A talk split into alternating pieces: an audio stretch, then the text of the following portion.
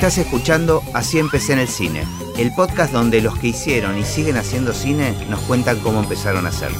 Hoy nos visita Leo Sujatovich. La verdad que sos el, el primer colega que entrevisto, Ah, así que tengo una cantidad de cosas que Dale. en la cabeza para, para preguntar. Pero bueno, siempre con todos empiezo con la, con la misma pregunta, que es si tenés eh, noción de en qué momento registraste la existencia del cine. Posiblemente, yo digamos, a partir de los, no sé, de haber sido ponerle de los seis años por ahí, empecé a, había fallecido mi papá y con mi hermana, digamos, estábamos mucho con mis abuelos. O sea, mis abuelos maternos, este, digamos, se hicieron como mucho cargo de la situación, acompañando a mi vieja. Entonces pasábamos mucho tiempo en casa de mis abuelos. Y enfrente de ellos vivían en Boronino y Rivadavia y enfrente había un cine. Que no me acuerdo si no era el Rivera Indarte o un cine de barrio. Y plan de fin de semana era muy seguro ir al cine. Y por ejemplo, mi abuela era muy fanática de Palito Ortega. Entonces siempre había una película de Palito Ortega por ir a ver. Mucho cine así familiar, te diría, ¿no? De ese cine que, que te pueden llevar tus abuelos, digamos. Claro, ¿no? pero te gustaba. Sí, me encantaba.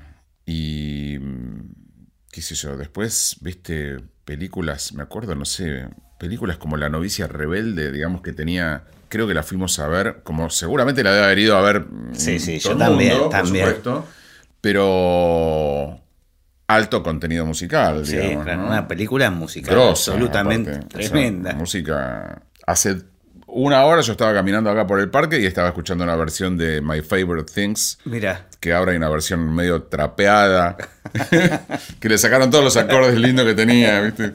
Pero, o sea, mira la vigencia, ¿no? Estamos no, no, es tremenda, tremenda. Casi 50 años. Aparte, eh, un, musical que explicaba mucho la música también, Mm. ¿no? Este, Sí, de una manera lúdica, digamos. Sí.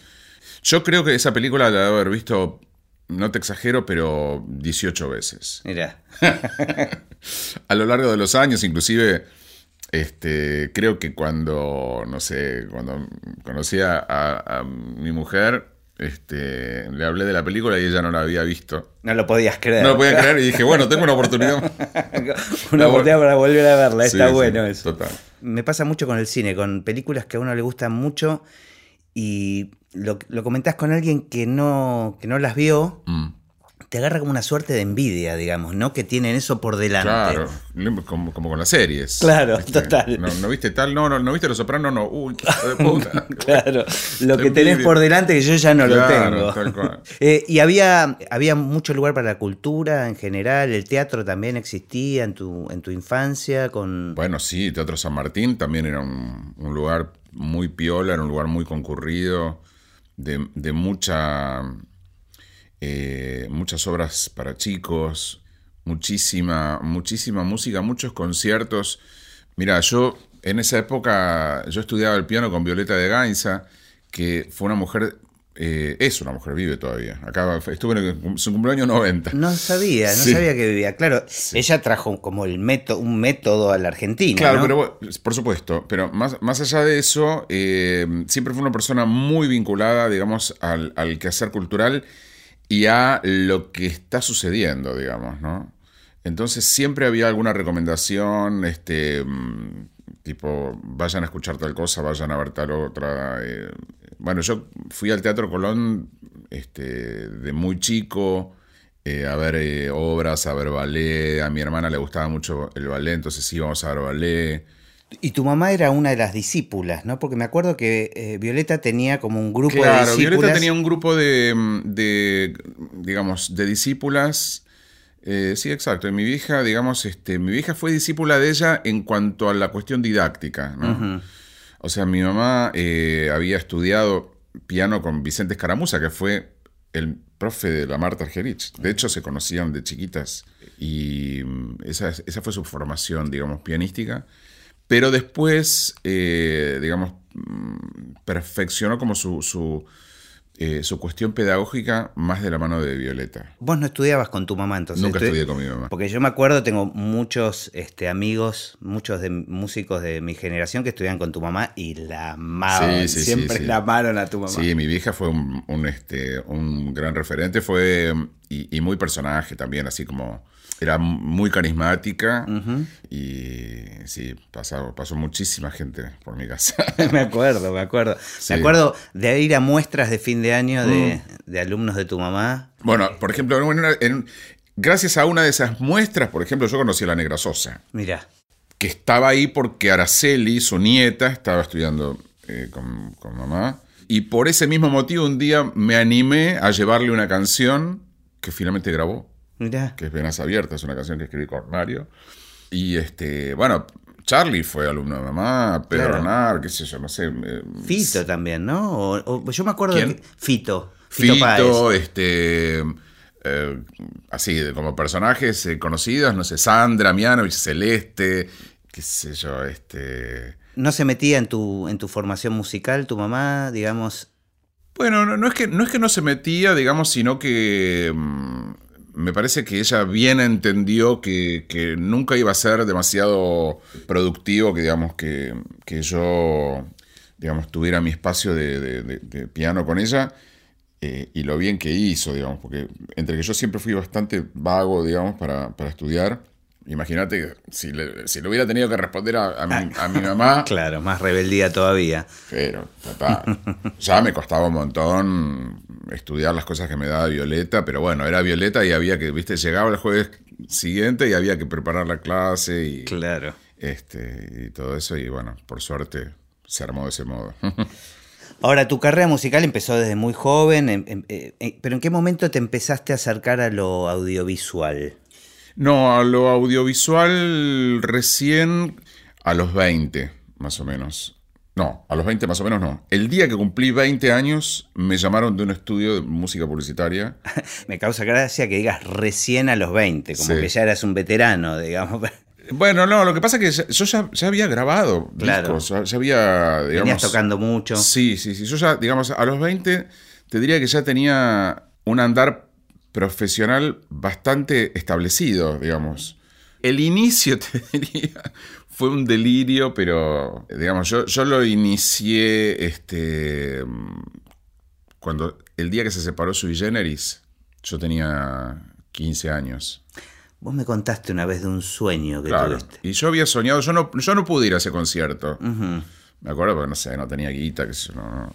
Aparte era, era, viste, con 15 años ir al Luna Park en el año 75, Sí, sí, tenías sí, que tener, complicado. por lo menos tener alguien que te acompañe.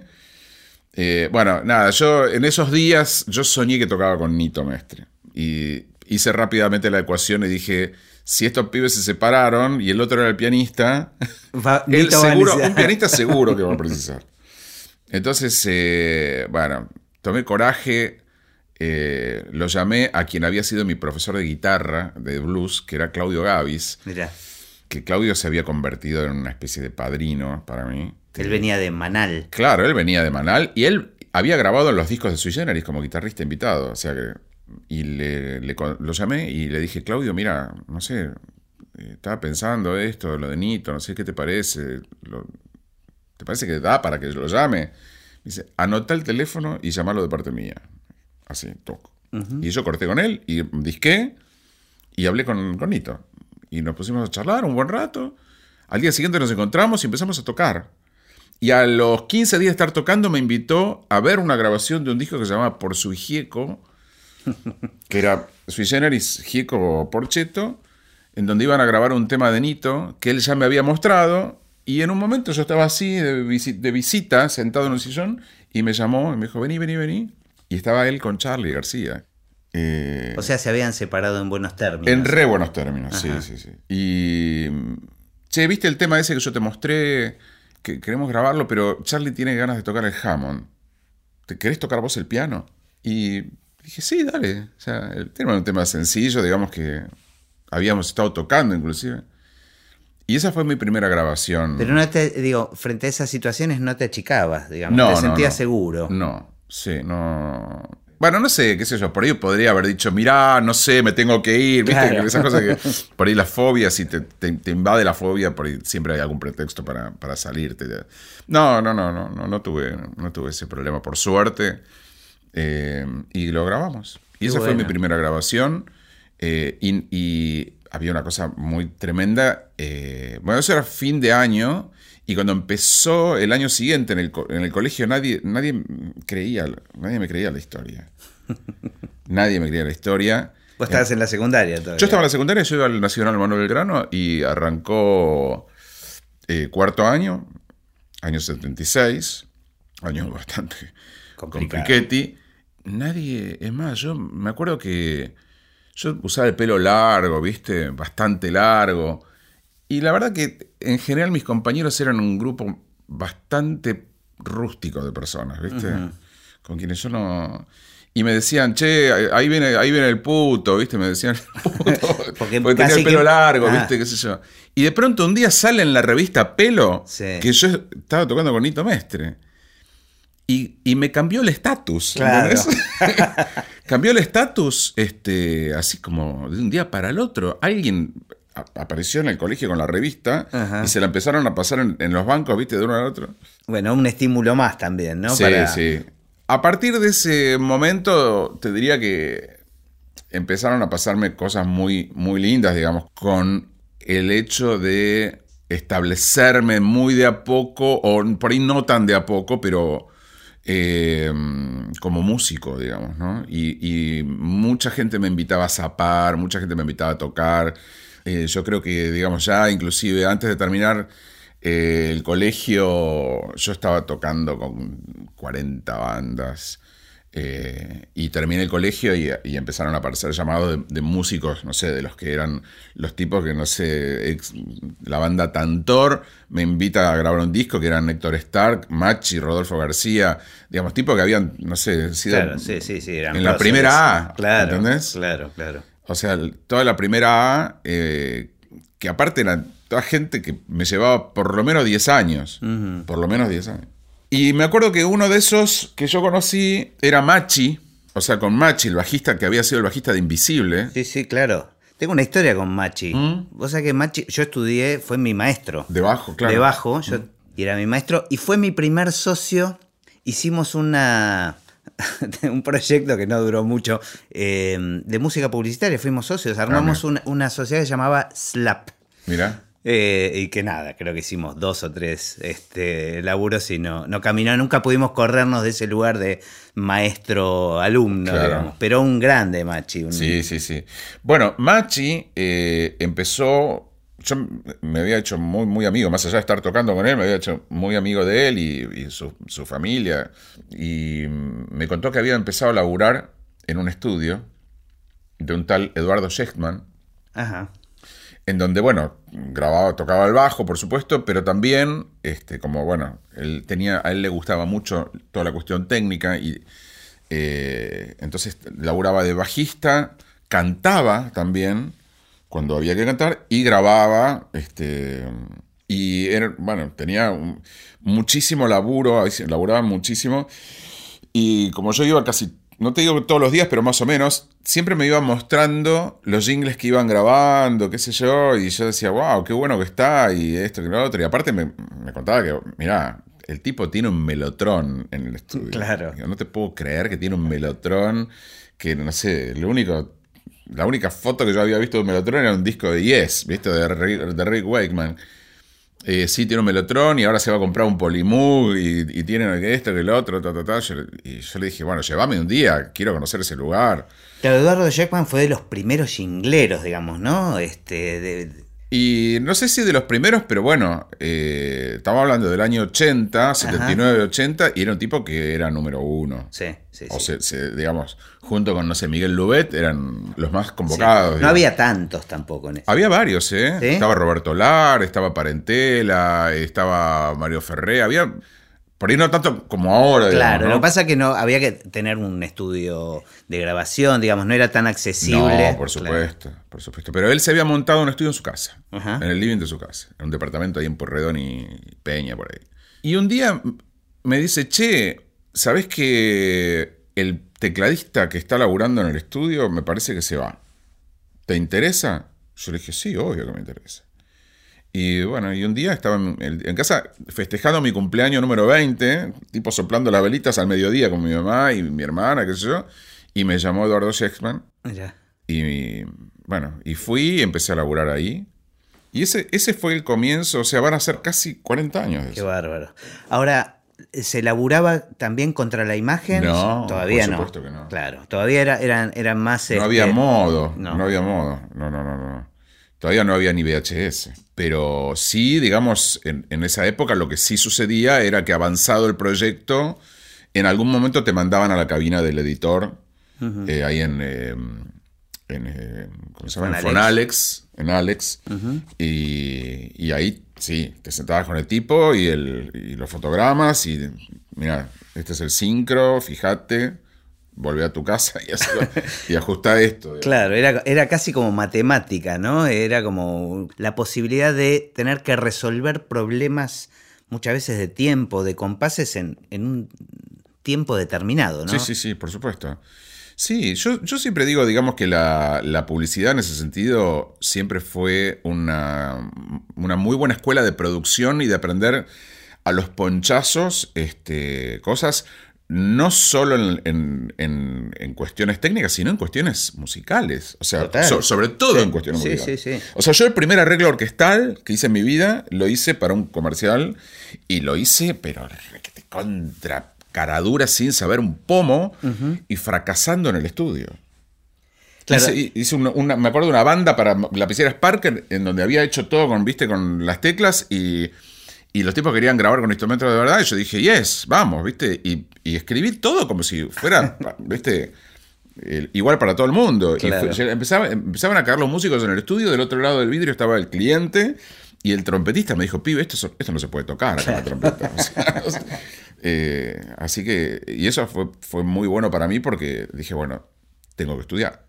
Sí, además esta necesidad que daba la publicidad de pasar por cualquier estilo, ¿no? Que te pidan una cosa y tener que arreglar de repente, componer y hacer arreglos para... vos estás, estás dando en, en, un tema que no es poca cosa para mí, porque yo sí hay algo que le agradezco a Violeta de Gainza, mi maestra, fue que ella, y ella siempre yo creo que la, la, puedo hablar de ella como formadora de, de músicos más que de pianistas, digamos, ¿no? Eh, digamos, ella me mostró el mundo de la música desde el día uno, pero así, tipo un abanico, eh, o sea, me dijo, fue como que me dijo, mira, la, la música es un mundo, es un abanico, ¿viste? Mirá lo que escribía Mozart, y mirá lo que, lo que toca Oscar Peterson. Yo decía, pero pará, no tiene nada que ver una cosa con otra. Claro, por supuesto. y, mirá, y mirá Kabalevsky, y mirá Stravinsky, y mirá Beethoven, y mirá esto, ahora improvisá sobre esto. ¿Te gusta? Ah, qué bueno que está, escribámoslo. Eh, o sea, y ella, por ejemplo, me acuerdo que hacía, hacía muchos libros sobre las cosas que, sobre los trabajos que hacía con los alumnos. Y hay un, libro en donde hay una obra mía que se llama Los expedicionarios van por el bosque. Yo tenía 8 o 9 años y, es, es el tema de un soundtrack. Mira. O sea, es un clima. Casi que te anticipaste a lo que ibas a hacer pero sí, pero bueno, digamos, no, no es que me anticipé yo, digamos, o sea, se me mostró el mundo de la música de un modo. Y sin prejuicios, ¿no? Como, Cero. Claro. La música es música, ¿no? Y en ese sentido, digamos, eh, digamos, habiendo transitado tantos años con ese concepto del, acceso a la música, yo me sentí muy confiado a la hora de, que, digamos, en un estudio, hoy tenga que hacer algo más rockero, mañana tenga que hacer algo más clásico, pasado algo más tropical, y así. O sea, yo me sentí siempre muy cómodo en entrar y salir no sé, eh, también, más allá de, lo que me mostraba Violeta, bueno, justamente como consecuencia de eso, yo en mi casa después escuchaba sin ningún problema un disco de los Beatles y después cualquier otra cosa, o viste, o, bueno, mucha, mucha música clásica y mucho folclore. En fin, digamos, siempre fue así para mí. Sí, yo, yo me identifico mucho con eso y creo que casi lo que me mantuvo tantos años en la música es esa variedad, esa mm. posibilidad de no, de no aburrirte. Y en la publicidad te obligaba un poco a eso, ¿no? Digamos, te caían cosas que, eran muy extrañas y que uno nunca había trabajado. Sí.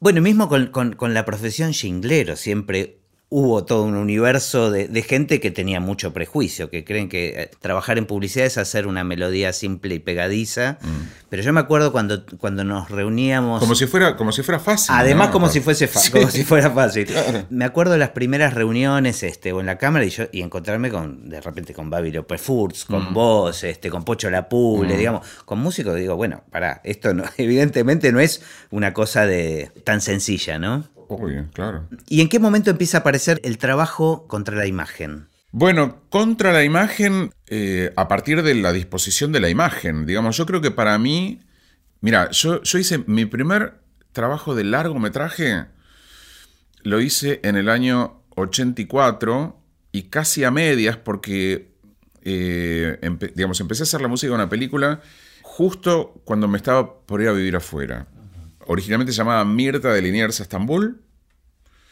Eh, después le cambiaron el nombre, se llamaba Sentimientos, o conservaba los dos nombres, película de Jorge Cosi y Guillermo Saura. Eh, y un amigo mío, Mario Yagis, con quien yo compuse muchas canciones, eh, conocía a, a, a, uno de estos directores y me dijo, che, mira, hay unos amigos que van a hacer una película. Este, y porque yo, es una película que habla sobre, sobre el exilio y, eh, bueno, él le mostró una canción que él tenía, este, muy linda, que, hablaba de eso, pero me dijo, bueno, qué sé yo, necesitan también que haya música en el resto de la película, porque esta, esta es la canción. Este, y bueno, buenísimo, escuchame, a mí me encanta, yo hacía mucho tenía ganas por ahí de hacer algo así. Eh, y bueno, y empezamos a trabajar y bueno, yo compuse un montón de músicas, pero sin ver nada. Claro, en esa época no había sincro, no había posibilidad de. No, sí había posibilidad de sincro, pero. Pero, pero no en el momento de trabajar, de A componer. Ver, el, el, el, sincro, el, trabajo de sincronismo en el cine, en verdad, es mucho más. Este, mucho, mucho más anterior a lo que nosotros entendemos como ver imagen en casa con un con un, este, con un VHS, digamos. De hecho, las, las técnicas, los click tracks y todo eso, digamos, son, son técnicas, entre comillas, milenarias, digamos. Todos los tipos que, que hacían scores para los dibujos animados y para Tommy Jerry, digamos, uh -huh. tiene un trabajo sí, sí. minucioso y eso sí respondía a un, a un laburo, pero de filigrana increíble absolutamente matemático, digamos, ¿no? Claro, eso, era un cálculo matemático. Era un cálculo matemático eh, que, bueno, yo llegué a tener, que me regaló Oscarcito Cardoso Campo, un, gran músico, este tipazo que, que, trabajó mucho en cine. A él, él, él un día recibió un regalo de Lalo Schifrin, que era un, un libro que es, el, que, es el libro de los click tracks, digamos, que es, es un libraco así gordo, eh, que es una tabla de números, que básicamente te informa de forma ordenada, digamos, cuántos compases y cuántos bits tenés que escribir para llegar a determinado tiempo con determinado tempo. O sea, claro. es un libro de, de números. Vos lo ves y parece.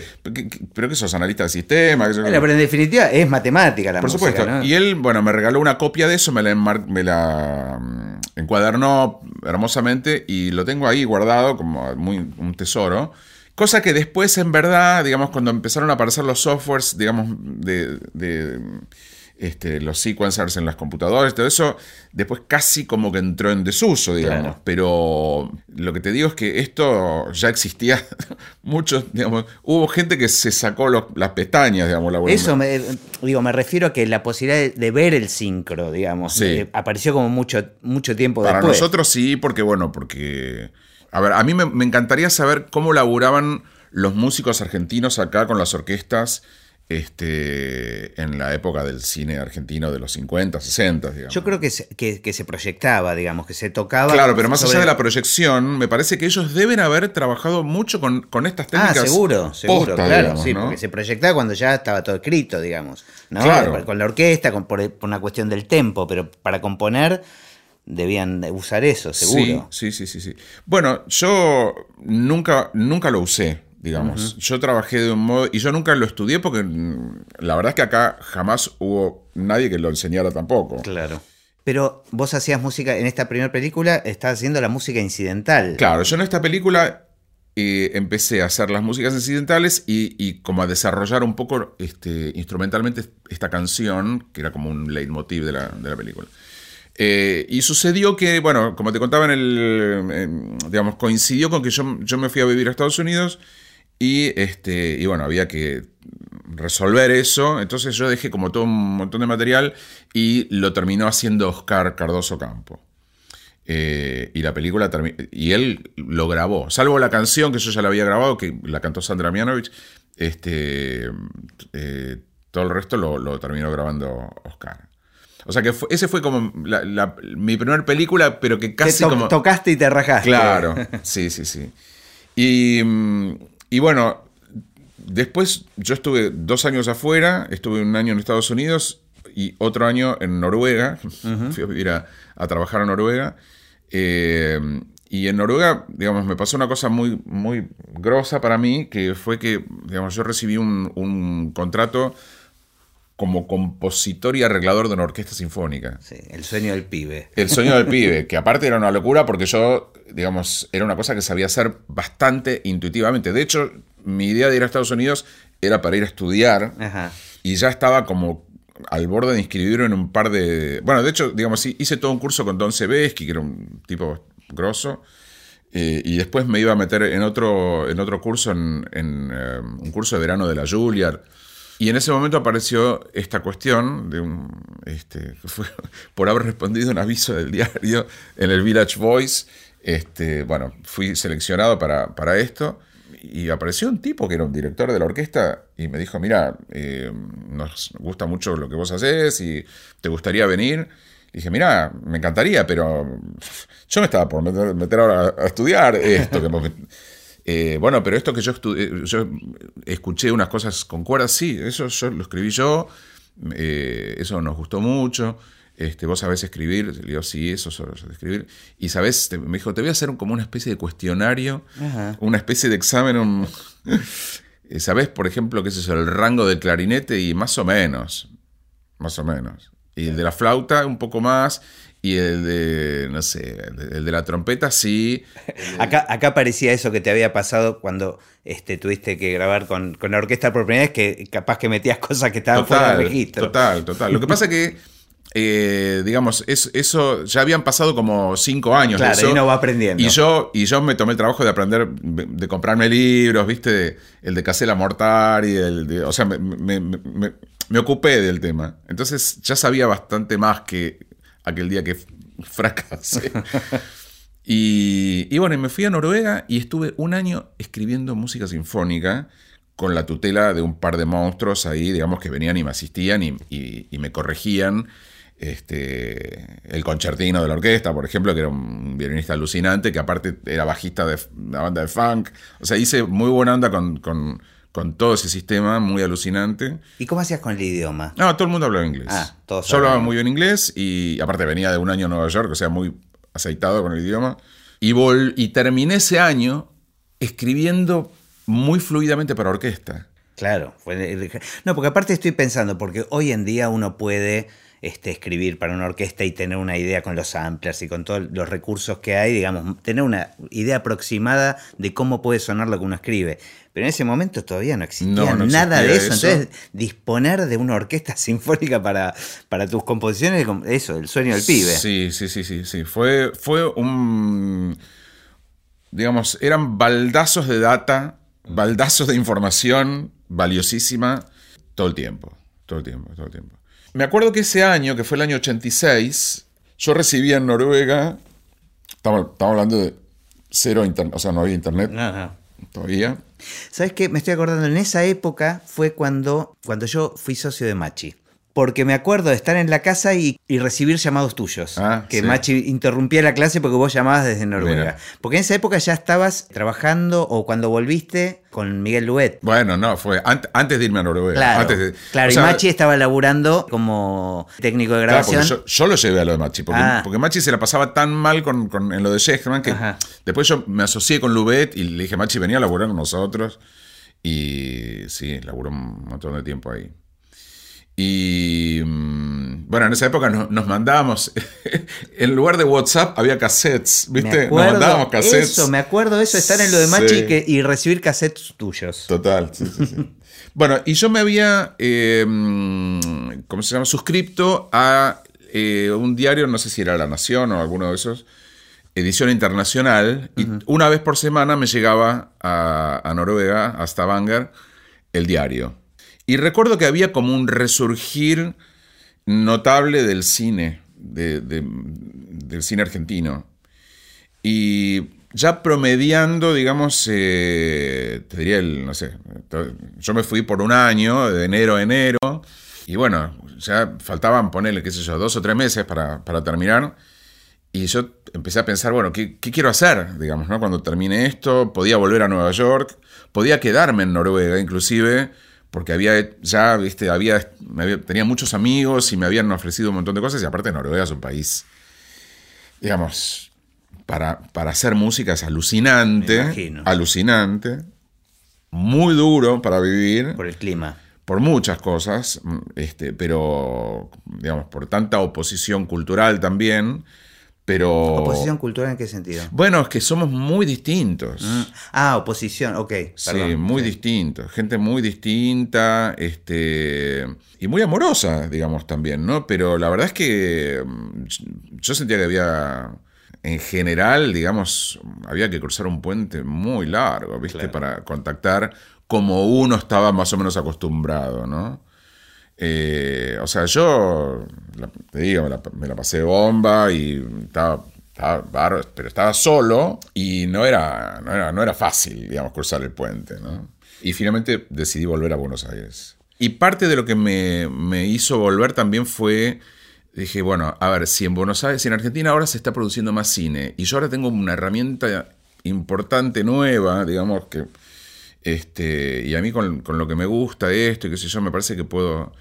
Y fue así, yo llegué, hice dos películas, al, pero al hilo, así, y ya con, mucho, me, sentía como mucho más este, seguro, más confiado, más, este, más canchero escribiendo. Y bueno, digamos, rearmé, digamos, mi... Tampoco había sido tanto tiempo, digamos, fueron dos años. Pero volviste al mundo publicitario también. Claro, volví al mundo publicitario porque, bueno, esa era, digamos, fue inmediatamente mi, fuente, digamos, de sustento. Y aparte, digamos, yo me había, cuando yo me fui, yo había metido un hitazo, digamos, que fue un comercial de un cigarrillo que se llamaba Conway. De acuerdo. Eh, Conway fue muy, muy, muy importante. Para mí fue, te diría que fue el, primer, este, o sea, yo ya hacía cuatro años que laburaba haciendo Publi, pero fue el primer hit, digamos todo el mundo sabía de, qué se trataba y sobre todo era hasta, hasta traspasó la, digamos, la frontera de la publicidad. Me acuerdo que había bandas que tocaban el tema. De hecho, por ejemplo, la, la banda, cuando Sandra, Sandra Mianovich tocaba en vivo y, los pibes de la banda, no sé, con Ángel Mal, los pibes que ah, tocaban Conway solos antes de salir a... Era como medio funky, ¿no? Claro, era una cosa... Pero sí, me acuerdo, me acuerdo perfecto de la banda. Sí, sí, sí. Y de hecho, era tan fuerte lo que sucedía con, con Conway que hasta lo grabé con la orquesta en Noruega. Ah, Hice como una versión así extendida, digamos, este, escribiéndola a los violines, unas líneas zapadas, así muy, muy alucinantes. Fue, fue importante para mí. Y ahí empezaste a mechar las dos cosas, digamos, publicidad y cine o... Mm? Publicidad y cine y, este, y, y tocar, en fin, digamos, sí, fue una reinserción inmediata, digamos. Estamos hablando del año 87. Y que bueno, que aparte para mí fue un año muy, muy importante porque eh, conocí a mi mujer. Este. O sea, con quien hace ya 32 años que estoy. Muy pronto tuvimos a, nuestra hija, primera hija. Eh, o sea, se me armó la vida, digamos, este muy, muy lindo, digamos, y, y también eh, fue la primera vez que eh, decidí montar mi, mi, estudio. Porque como yo había estado estos dos años afuera, digamos, aproveché esa franquicia de importar tus bienes y me traje, me compré, o sea, me gasté todo, me rompí el chanchito y me traje, viste, un montón de equipos y grabadores y cosas y consola, este, y todavía, todavía tengo mi, controller, mi KX88, este, Sí, vos no sos de vender en general, ¿no? Las, Eh, la- más las- o menos. ah, A veces el otro día vendí un montón de, de chatarra. Así como de esas que vos tenés ahí arriba, yo agarré, vendí un montón. Bueno, y me armé por primera vez en un estudio y salí al ruedo con mi nombre. Porque, así como te conté que arranqué con Sheckman, después de Sheckman pasé al estudio de Jaco Seller, que también era un tipo muy establecido, eh, que estuve ahí como un par de años. Mientras tocaba con Jaco Seller, tocaba con Spinetta, por ejemplo. Claro. Eh, Y después pasaste a lo de Miguel. y después eh, conocí a, Mi- a Miguel y Miguel me, me propuso como una sociedad. Eh, pero bueno, cuando yo me fui, viste, lo dejé como un poquito a Miguel Solari. Este, ¿Tuviste y- muchos años con Miguel? de un par de años. Dos años y medio, ponele, aproximadamente. Divino, me lo pasé bárbaro y aparte. Yo me acuerdo del impacto que me produjo la primera vez que entré al, al estudio de Miguel. ah, Como, Bueno, ese estudio lo, lo estrenamos Ah, juntos, ah, digamos. o sea. Y entonces finalmente sí. Ah, bueno, y como, digamos, cuando, cuando yo me había ido, Miguel este, buscó otra persona para que laburara con él, que fue Dani García. Entonces cuando yo, cuando yo volví, fue, claro, vos te fuiste, sacaste el dedo del vaso, yo te quiero mucho, pero ahora está Dani. claro. Entonces fue como el, fue como un- el empujón, el último empujón que, que yo necesitaba para decir, bueno, ¿sabes qué? Yo puedo salir solito. Habiendo, digamos, lo último que yo había hecho era Conway. No Claro, tenías un buen antecedente. tenía el mejor, digamos, la, mi mejor carta de presentación, que todavía estaba en el aire aparte. Ajá. Eh, Está en la época que, se- que los cigarrillos se publicitaban. Pero no sabes cómo me dio de comer. Conway fue espectacular. Hubo millones de versiones, millones de auspicios. Este, la versión esta, versión otra. Fue muy, muy importante. Económicamente, para mí fue este, muy importante. Eh, me acuerdo que yo, estando en Noruega, me llamaba mi mamá y, y yo le había dejado un poder a mi vieja para que pudiera cobrar cosas por mí. Me dice: Vengo de cobrar eh, cuatro reducciones, cuatro versiones nuevas, así que te estoy guardando tu platita. Este, buenísimo. Y, y bueno, y gracias a eso eh, fue que pude comprarme eh, mi primer, te diría, armarme mi primer estudio. Ahora, me interesa hablar un poco de cine. ¿Y qué es lo que te pasa? Bueno, hay, hay algo que para mí sigue siendo inexplicable. Me gustaría saber tu opinión al respecto, que tiene que ver con la posibilidad que tiene la música de atravesarnos emocionalmente, aunque uno no sepa nada de música, digamos, ¿no? O sea Claro. que eh, ese poder es como, digamos, como un idioma que todos entendemos. Sí. ¿no? Y a mí una de las cosas que más me atraen de, de- de la música en el cine es esta cuestión del poder que tiene la música para resignificar una escena, por ejemplo, ¿no? Cambiarla totalmente, emocionalmente. Y además de esto que sucede que no es matemática, digo, que juntás una música con determinada emoción, con una imagen con determinada emoción, y lo que se forma es algo totalmente nuevo, digamos. Sí, ¿no? Como que conduce a otro lugar diferente. ¿Qué, qué, qué opinas vos de, de todo eso?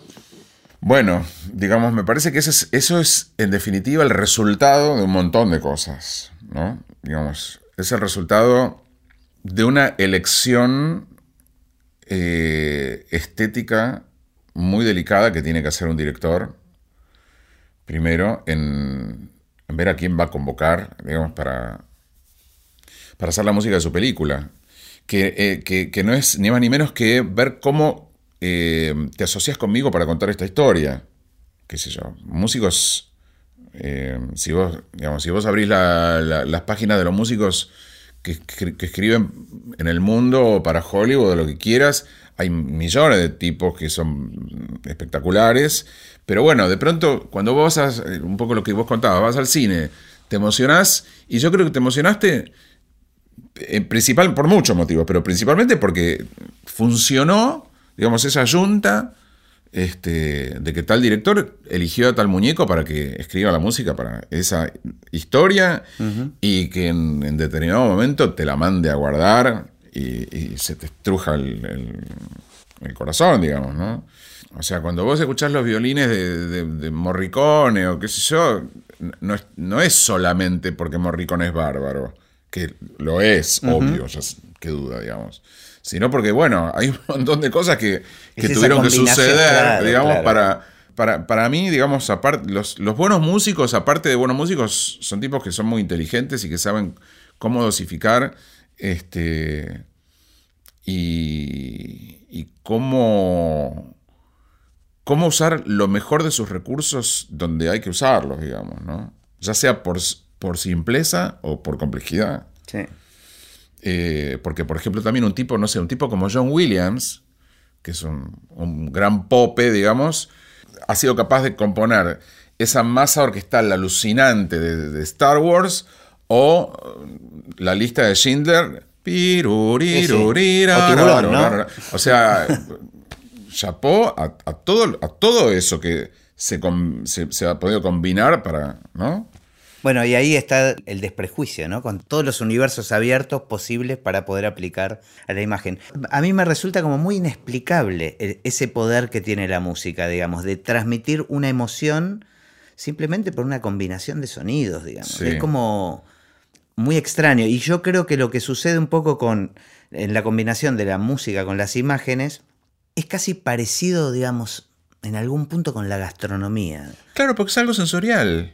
Absolutamente. Es algo sensorial, digamos, eh, digamos lo de la gastronomía, yo, yo coincido bastante, digamos, eh, lo de la gastronomía es algo sensorial que, que, bueno, que arranca entrando por la nariz y la boca, digamos. El otro entra, entra por las orejas, por los, por los ojos, este, pero todo eso se, va al alma, digamos, de algún modo. ¿no? Claro, y, y me refiero también a la combinación de ingredientes. Digo, lo relaciono con la gastronomía en ese sentido, digamos, ¿no? Los sabores como lo dulce con lo amargo y sí, con. sí, sí. Aparte, bueno, todo eso es, este, es muy eh, evocador de un montón de cosas. No sé si te acordás esa escena muy, muy, muy tierna de, en Ratatouille. Ujú. ¿Te acordás de Ratatouille? Sí, claro. cuando, cuando el tipo cae, el, el crítico de gastronómico Cuando cae. prueba la que, era, sopa. que era un guacho, ¿viste? Que Sí, era- le tenían pánico y el tipo cae ahí, prueba la sopa. Y ¿viste? Lo, lo lleva a su infancia a, a recordar, digamos, los, los olores, los, los sabores de, de- de- de su casa, no me acuerdo de su abuelo, digamos, cuando le daban de comer. Este, es eso. La música ta- también es eso. Total. Es la evocación de vaya a saber qué. Y en cada uno, en cada ser humano funciona respecto, digamos, distinto respecto de, de la historia de cada uno, digamos. Sí.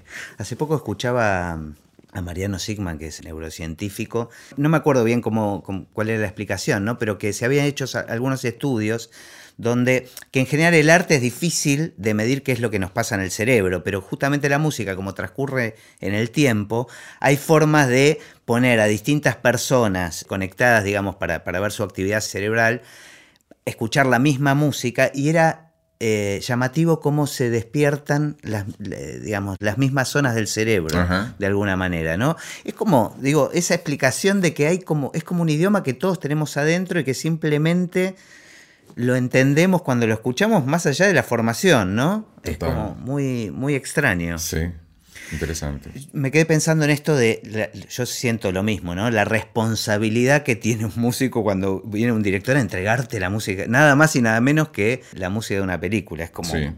Eh, ahora, vos cambiás al músico de una película y cambia la película, y yo creo que esto pasa con casi todos los, los rubros técnicos y los cabezas de equipo de... eh, termina siendo un trabajo en equipo, ¿no? El cine Sí. es eso, es un trabajo colectivo. Sí. ¿Te vinculás vos con el resto del equipo en general? Difícil, este. mm, nunca, nunca he tenido mucho más eh, vínculo que con el director o el editor o el sonidista, digamos, que son, qué sé yo. Es raro que uno tenga que ver con, con algún, no sé, con otro rubro, ¿no? De- Claro, estamos en la última etapa, ¿no? Digamos, de... Bueno, depende, digamos. eh, eh, a ver, yo, yo he tenido experiencias en las que fui cas- casi primera. Ah, bueno, también, es verdad. Porque nunca sabés, ¿viste? No, Por ahí sí, entras sí, en el sí. proyecto en, Sí. en un momento inicial. No sé, el, el año pasado hice. Bueno, ya el año pasado, verdad. eh, yo hice La novia del desierto.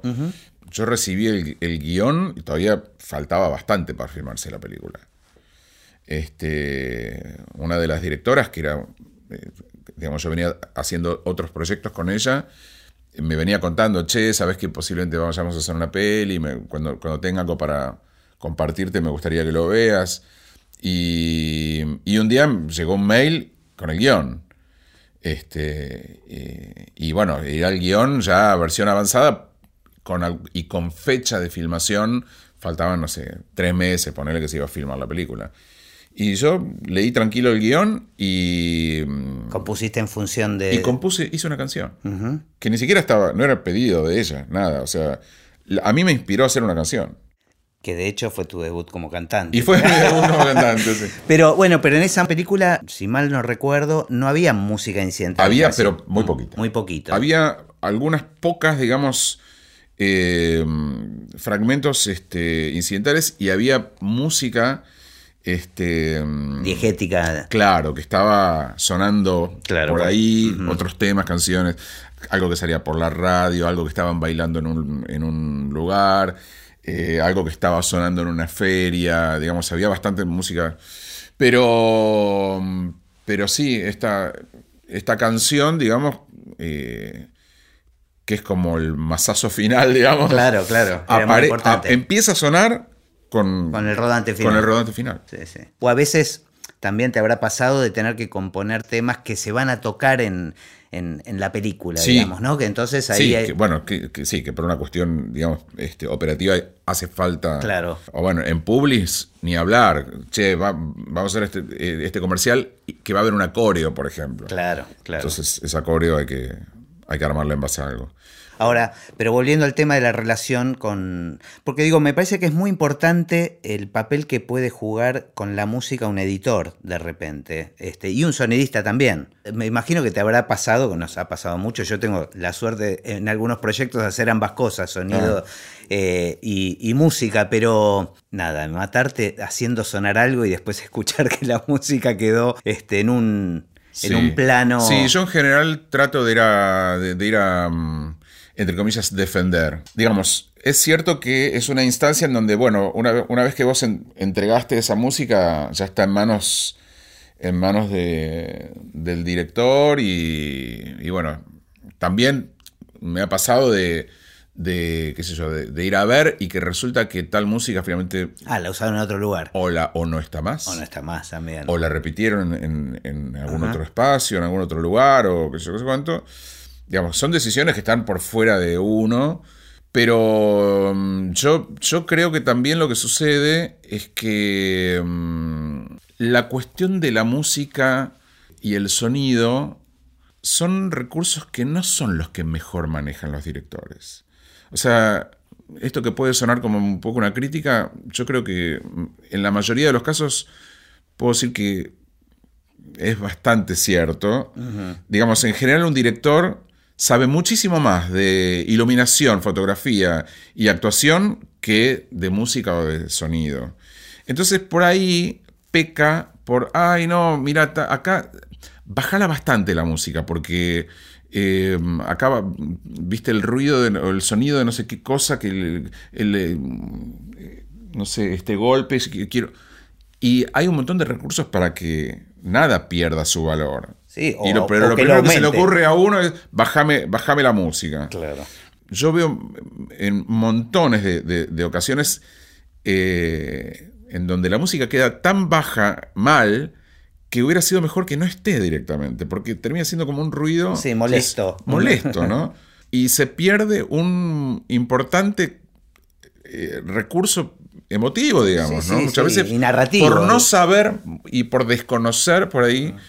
Y yo creo que a los sonidistas les encanta eh, que se escuchen todos los ruiditos que ponen Y claro. y la música. Y el poder lo tienen ellos ahí en ese momento. Entonces, por eso para yo creo que es, es- es muy importante estar ahí. Ajá. ¿Te Y gusta estar en las mezclas, por ejemplo? La verdad me rompe las bolas estar en la mezcla, Ajá. pero siento que tengo que estar. Ajá. Porque no me resulta divertido. Ah. O sea, no, no, me, no me parece que sea una instancia eh, divertida de ir a... O sea, me parece interesante estar un rato, pero pasarme una tarde viendo una mezcla... eh, Te aburrís. Sí, y recuerdo haber estado cuando todavía era, viste, se, se usaba el, el- el fílmico. Claro. Y que había que re- rebobinar y de acá para acá en un año, viste. Pero bueno, qué sé yo, hago lo, hago lo que se pueda. ¿Qué, ¿Qué opinas vos de las bandas de referencia, de la referencia para hacer música? Mira, la verdad que mm, este, lo primero que tengo para decirte respecto de eso es que por suerte lo hacen hasta con tipos como Hans Zimmer.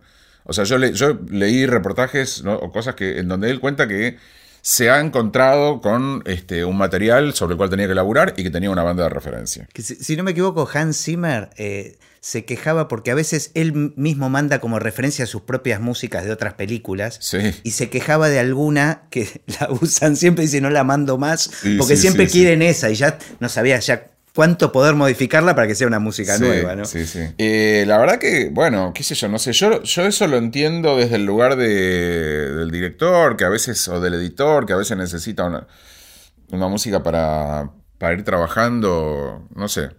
Hay tipos que, que- que- que lo, lo hacen, otros que no. En general, eh, yo encontré, me encontré muchas veces con música de referencia.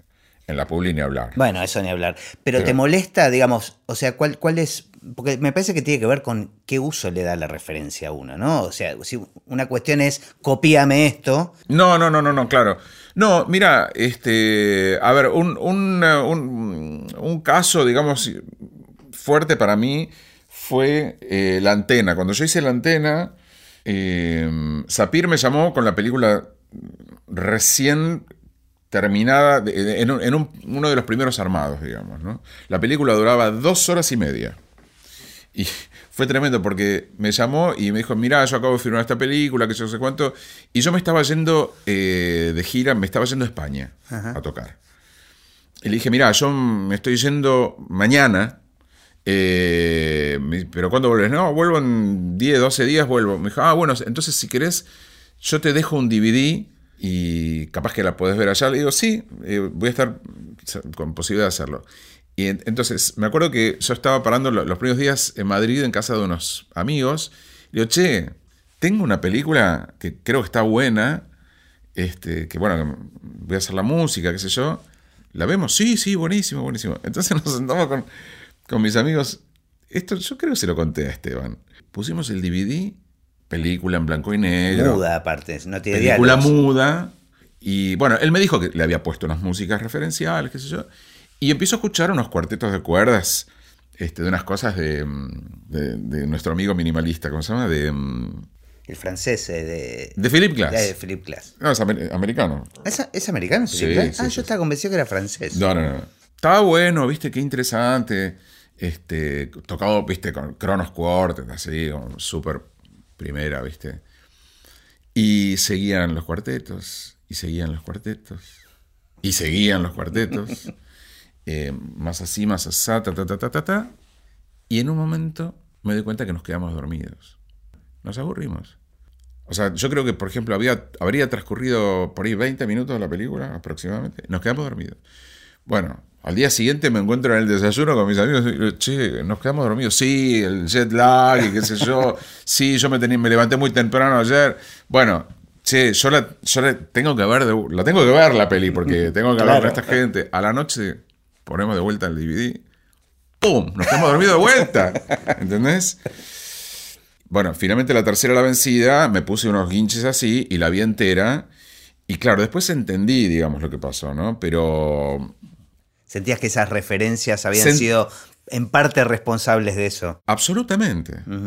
Digamos, termina- terminaron siendo como una especie de mantra, ¿entendés? Que no, no era, no, no era, digamos, por ahí era compatible con alguna estética, digamos. Por ahí hablaba de alguna estética compatible, pero no de la dinámica, ¿entendés? Entonces, en la película pasaban un montón de cosas. Claro, sí, una gran película, a mí me encanta y me Tremenda. encanta el laburo que hiciste ahí. Bueno, gracias. Y eh, entonces, eh, bueno, hablo con Esteban y le digo, mira, me encanta la peli, me parece tremenda. Y me dijo, bueno, ¿y qué te pareció lo del... ¿Te gusta la idea de trabajar con un cuarteto de cuerdas? Le digo, mira, o sea, no le conté que me había quedado dormido dos veces. Le digo, mira, está buenísimo. Lo que pasa es que me parece que, digamos, vas a necesitar una variar un poco, digamos, trabajar con, con diferentes masas, digamos, sonoras, porque si no mm, va a ser un poco chupar un clavo, digamos. Claro. O sea, y, y bueno, ¿y qué te parece que podríamos hacer? Le digo, mira, si me decís a mí, yo trabajaría con una orquesta, o sea, con una sonoridad más grosa, que de pronto pueda en momentos sonar un cuarteto, sí, totalmente. Hasta inclusive hay momentos en los que me gustaría no escuchar nada. este, o escuchar un, un violín solo, un cello solo, un clarinete solo, digamos. Bueno, y entonces volví del viaje y ar- le armé un, un presupuesto, digamos, que fue importante. Para grabar con orquesta. Para grabar con orquesta. Y por suerte lo, quisieron hacer.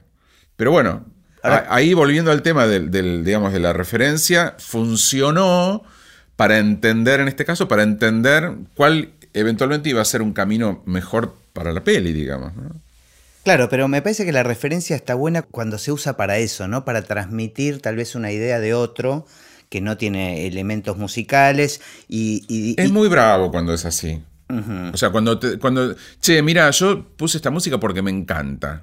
Y... El tema es pescar qué es lo que hace que le encante. Claro, digamos... ¿Qué, esencia de esa música es lo que le, interesó? digamos, no es solo eso, sino después poder hacer algo propio con eso. Claro. A mí, por ejemplo, más frecuentemente me llaman de una, viste, por una publi y me dicen, che, mandanos alguna referencia. Ay, qué paja que me da. Sí. pero, ¿qué, referencia? Yo, déjame componer. Yo, para mí es mucho más fácil componer. Eh, y me dice, no, pero no tenemos tiempo. Pero voy a perder yo muchísimo más tiempo entrando a buscar, a ver, probar este disquito, probar el otro. No me, no me funciona. A mí no, no me funciona. Me dejaste otro tema abierto que me interesa mucho y sobre todo en particular con tu historia y con esta posibilidad que tuviste de trabajar con una orquesta sinfónica a tu disposición y tiene que ver con el mundo de los samplers, ¿no? Y el mundo, la, etapa que estamos viviendo, digamos, de presupuestos muy acotados, donde las posibilidades de grabar con orquesta, te diría que hoy son casi nulas en, en un proyecto cinematográfico. Pero a la vez está ocurriendo esta cosa de las librerías y de los samplers. Este, ¿Qué te pasa con, todo ese universo vos?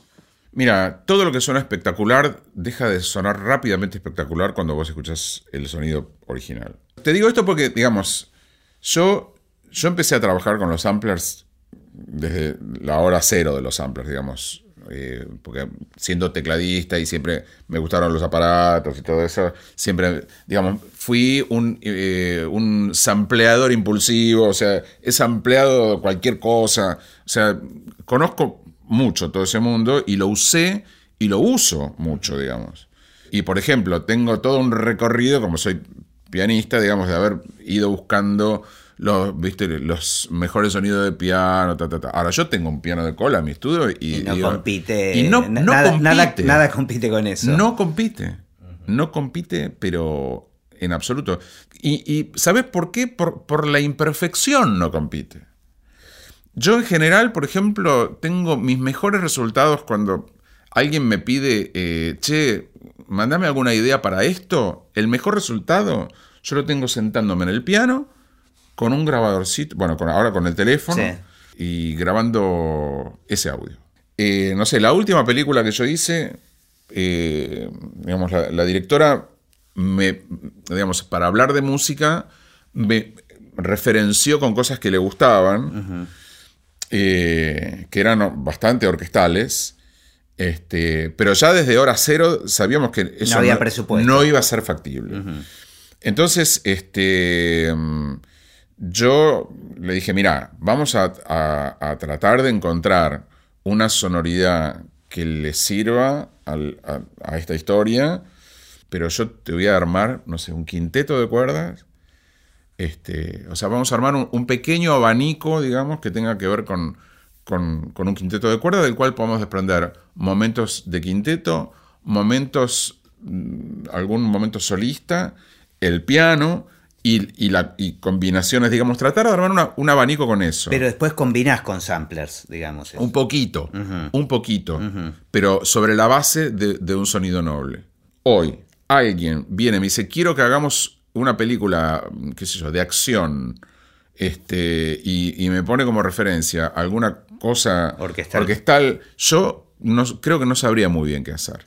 Claro, eh, me parece que creo que el error es tratar de emular una cosa pero bueno, o sea, tal vez para, una película de acción conviene hacer algo más electrónico. Claro, este, exactamente. Digo, Pero por otro lado, lo que a mí me pasa con este universo de los, de, los, de los bancos de sonido es que tal vez, no sé, hay instrumentos antiguos de. Eh, ¿Viste? Que bueno, total. Y que están muy bien grabados, están bien tocados, con un buen instrumento, que si vos tenés que recurrir al músico. Este, que, sí, si querés grabar, qué sé yo, un, un citar, un instrumento oriental o qué sé yo, bueno, no sé, por ahí tenés la suerte de conseguir a alguien y, además saber grabarlo, ¿no? Saber cómo microfonear. Totalmente, o bueno, o, y, poder pagarle aparte. además. Además. Pero bueno, no sé, yo, yo siempre trato de, en lo posible, de, Trato de hacer algo que después cuando lo escuche me guste. Claro. Hice, hice, hice, por supuesto, cosas que este, las escucho y digo, no las haría de vuelta, sí. Leo, ¿y cómo ves el futuro del cine? Siempre se va a hacer cine. Me parece que eh, en mejores o peores condiciones siempre se va a hacer cine. De hecho, algo, algo interesante para mencionar dentro de todo este contexto, por ejemplo, esta película que yo hice el año pasado, eh, que todavía no se estrenó, que se llama La forma de las horas, eh, de Paula de Luque, es una, es una peli que hicimos en cooperativa. ¿Por qué lo menciono? Porque dentro de un marco de enorme dificultad de producción, todos los que conformamos este equipo eh, quisimos hacer la película. Es que el cine tiene esa característica, hay mucha gente con ganas de hacer. Bueno, sí, y eso es afortunadamente muy argentino. Eso es algo que sucedió con la música. O sea, yo tengo en mi historia, digamos, de músico, este, e inclusive te diría antes de, ser profesional, este, millones de instancias en las que fui por el placer de hacerlo, digamos. Tocar, juntarnos, zapar, grabar, eh, en donde, digamos, lo que tallaban nunca iba a ser el dinero. Que después, si, si venía dinero, si había, mejor, digamos, pero no era el motivo. Claro, lo que pasa es que la actividad cinematográfica es cara, digamos, es más difícil, ¿no? Sí, pero bueno, yo creo que sigue y seguirá habiendo proyectos que serán viables de hacer de un modo inteligente eh, y con, menores recursos y desde mi lugar como músico, eh, digamos, si me gustan los proyectos, yo voy a seguir entrando. Este, ahora, me tiene que gustar. Porque la intención puede ser divina, che, estamos juntándonos acá para hacer verdad, y yo veo el proyecto y no me interesa, y, bueno, voy a agradecer que me hayan llamado, pero no, prefiero dar un paso a costado. Me tiene que gustar mucho. Pero yo, yo creo que siempre se va a seguir haciendo cine. Porque siempre hay espectadores para, ver algo. Están todas las dificultades de la distribución, o sea, todo, todo ese mundo que yo honestamente no conozco mucho, pero siempre que haya, siempre hay gente para contar una historia. Y para escucharla, ¿no? Y, y siempre va a haber alguien para escucharla si la historia tiene algo para, para decir, digamos, ¿no?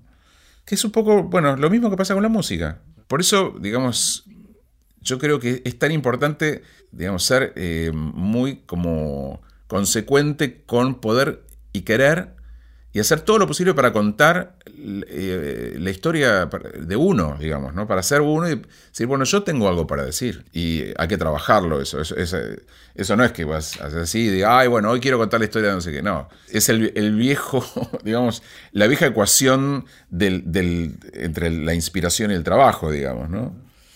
Eh, no sé, yo, yo sigo trabajando mucho para poder depurar un, un cuento propio, digamos. Y me parece que eso es lo único. Cuando vos ves una película, decís, che, qué, historia increíble que fui a ver. Mirá lo que le pasó a esta familia, a este tipo, a esta mujer. No fue más que eso. Eh, inteligentemente bien contado y con buena técnica y con buena música y con buena fotografía y con buenos actores. Pero, pero la síntesis es, por ahí la historia de un tipo y lo que le pasó en la vida, un tipo como vos, como yo, como cualquiera. Por eso a mí me gustó mucho eh, Roma, por ejemplo, ¿no? Roma me hacía acordar eh, mucho a, cosas de mi infancia. Sí, a mí también, claro. ¿Viste? Sobre todo, no sé, qué sé en mi caso, digamos, una historia muy diferente, pero cuando se murió mi papá, digamos, nosotros quedamos, bueno, con mi vieja, que obviamente nos, nos cuidó a mi hermana y a mí un montón, pero teníamos esta cosa de una persona en casa acompañándonos, mis abuelos, este, y cómo nos llevaban acá, y viste, era como eh, una historia de cotidianeidad familiar. Que en una época y en un entorno. Exacto, que no, que no, tiene más interés que eso, no le, busques, no le busques la quinta pata al gato. Digamos, eh, este tipo encima tuvo la, digamos, el talento, digamos, para contar la historia y mostrar la historia este, de una manera muy, muy hermosa y particular que te puede gustar o no, digamos, ¿no? Pero, pero yo cuando la vi, me, acuerdo que me, me cautivó mucho por el hecho de que el tipo simplemente contó una historia muy propia. Sí, sí, sí, sí totalmente. Y eso eh, no se acaba nunca. Gracias, Leo, disfruté mucho. Bueno, muchas gracias, yo también. Buenísimo, buenísimo.